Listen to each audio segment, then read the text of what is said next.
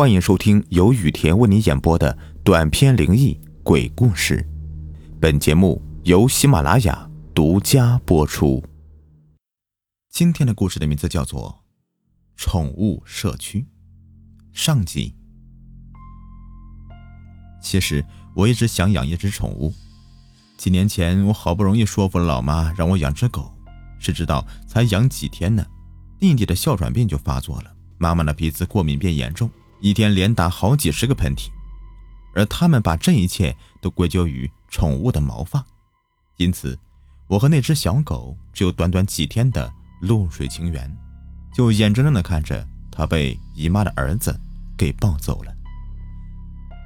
看来我这辈子注定跟宠物是无缘了。偏偏我又喜欢可爱有毛的猫狗，姐姐养的那条金鱼，我连碰都不会碰的。我喜欢那种毛毛暖暖的触感。讨厌那种又湿又滑的恶心感觉，更何况你能帮鲸鱼打扮吗？你能把鲸鱼带到外面去溜鱼吗？哼！不知道何时开始，我迷上了在电脑上面养虚拟宠物。现在的计算机宠物彩色鲜艳耀眼，宠物的动作也有很多变，尤其是在 Facebook 的宠物社区这个游戏，更是让我一玩就入迷。在宠物社区里，可以量身打造一只从头到脚都是自己喜欢的颜色及造型的宠物，各种不同的组合，几乎保证自己的宠物是独一无二的。而且每周定期推出各种屋内外的装饰品及宠物的衣饰，还可以帮宠物打造一个具有个人风格的家。偶尔还可以陪宠物去玩玩什么丢球、飞盘什么的。虽然不能真的把宠物抱出来玩，但是也大致满足了一下我想养宠物的饥渴心态。最棒的是，就算忘了喂它，它也不会死掉，更不会有人因为它身上的毛发而打喷嚏。这下他们没有理由再管我养宠物了吧？所以我每天下课之后一定要上线把我的可爱小粉刷的是干干净净的，因为它是一只粉红色的小狗。然后带着它去拜访我的好友们，大家彼此欣赏宠物的房间布置，不时的还可以交流一下心得。这已经变成了我每天休闲时光的例行公事了。因为玩游戏的关系啊，我的 Facebook 账号加了很多不认识的人当好友。不过因为大家彼此都不认识，流动率也很高，所以好友的目数常常会有一些变化。我也搞不太清楚是谁删了我，又是谁响应了我当初送出的邀请加了我当好友。再加上每个人的宠物长相不一，家里装潢更是时时在变。谁能搞得清楚谁是谁呀？总之，大家加好友都是为了拿到每天拜访的经验跟钱。既然大家都不认识了，多一个少一个，大概也没什么差别吧。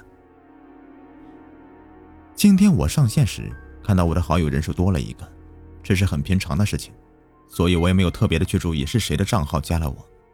我开了我的小粉，开始一个个的拜访好友们。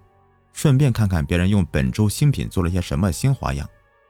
哼，果然在周一的晚上，大家都纷纷的摆上新品事件，看得我是心痒痒，恨不得早日多存点钱去买呢。但当我逛到一个好友家里时，我就忍不住停下了按鼠标的动作，因为他家的布置真的是让人惊艳。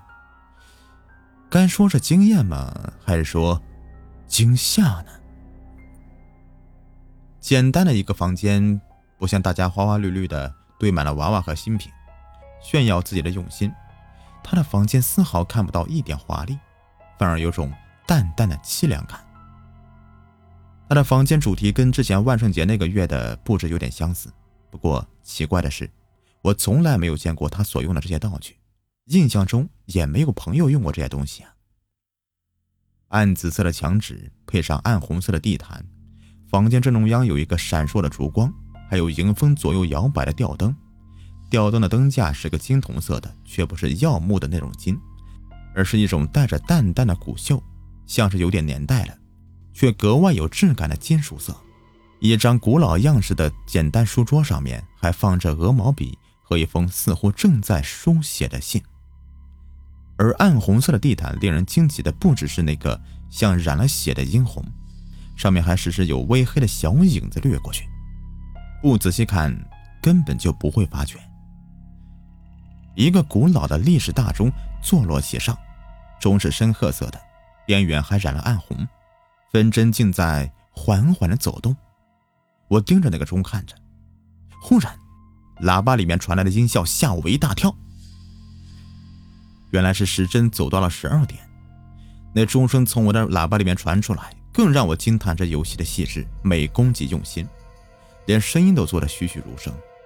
但是过了一会儿，我才想到一件奇怪的事情：这间房间的宠物呢？演这个游戏的规则，到别人家一定会看到对方的宠物的。还得跟对方宠物做一些亲昵、拥抱、打架之类的互动。可是从我的小粉踏进这个房间之后，我压根儿就没有看到他的宠物啊！难道他戴上了隐形魔戒？可是也不至于消失的这样的无影无踪啊！而画面上面跳出的我必须和他做的动作也很奇怪，跟之前的不一样。那些可爱的动作变成一个奇怪的图。我仔细看了一下。第一张图看起来好像是一个人在上吊的图案，第二张图则是我曾在漫画上面看到的一个铁箱子，里面有很多尖尖的刺，叫什么铁处女来着。第三、第四张图我说不出名字，一个很像是一个大鸟笼，但里面有很多尖钩倒刺；另外一个则像是一只金属做的牛，中间是空的，好像可以把人塞进去。这些图。看得我是心里毛毛的，感觉很像是一个恐怖片中才会出现的东西。这个房间布置精美的，让人的目光移不开呀，却给人一种毛骨悚然的感觉。但是强烈的好奇心，又让我忍不住的随便按了其中一个，很想知道会发生什么事情。突然，已经安静了半天的喇叭里面突然出现一阵粗哑笑声。正当我仔细看着屏幕的时候，我着实被吓了一大跳啊！这个笑声是谁发出来的？这种又干又涩的笑声，简直就像是用指甲刮黑板一样，让人觉得相当刺耳不适。就在我准备按鼠标离开这间凄凉又带点诡异的房间时，忽然，我的屏幕发出一阵刺耳怪声，然后啪的一声全黑了。我的电脑竟然这么硬生生的被关机了！我我根本没有碰到任何东西啊！难道是我的电脑中病毒了？我连忙把电脑重新打开扫毒，却没有发生任何状况。好奇心会杀死一只猫，这句话说的果然没有错。我重新开机之后，忍不住的又登录宠物社区，想再回去看看刚开始那个房间，可是。我打开一百多名好友的列表，巡视了一遍，我却想不起来他的 ID 叫什么。